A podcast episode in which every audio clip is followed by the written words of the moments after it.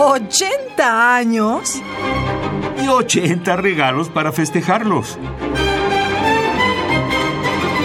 Cada día un regalo musical diferente. Wolfgang Riehm nació en 1952 en Karlsruhe, Alemania. Es director musical del Instituto de Nueva Música y Medios de la Universidad de Música de Karlsruhe y ha sido compositor en residencia en el Festival de Lucerna y del Festival de Salzburgo. Recibió el premio Gray Mayer de Composición Musical de 2015, patrocinado por la Universidad de Louisville por su pieza orquestal Inschrift 2. Terminó su escuela y sus estudios en teoría musical en 1972. Dos años antes del estreno de su obra temprana Morphony de 1974, en el Festival Donaie Schingen que lo catapultó como figura prominente en la nueva escena musical europea.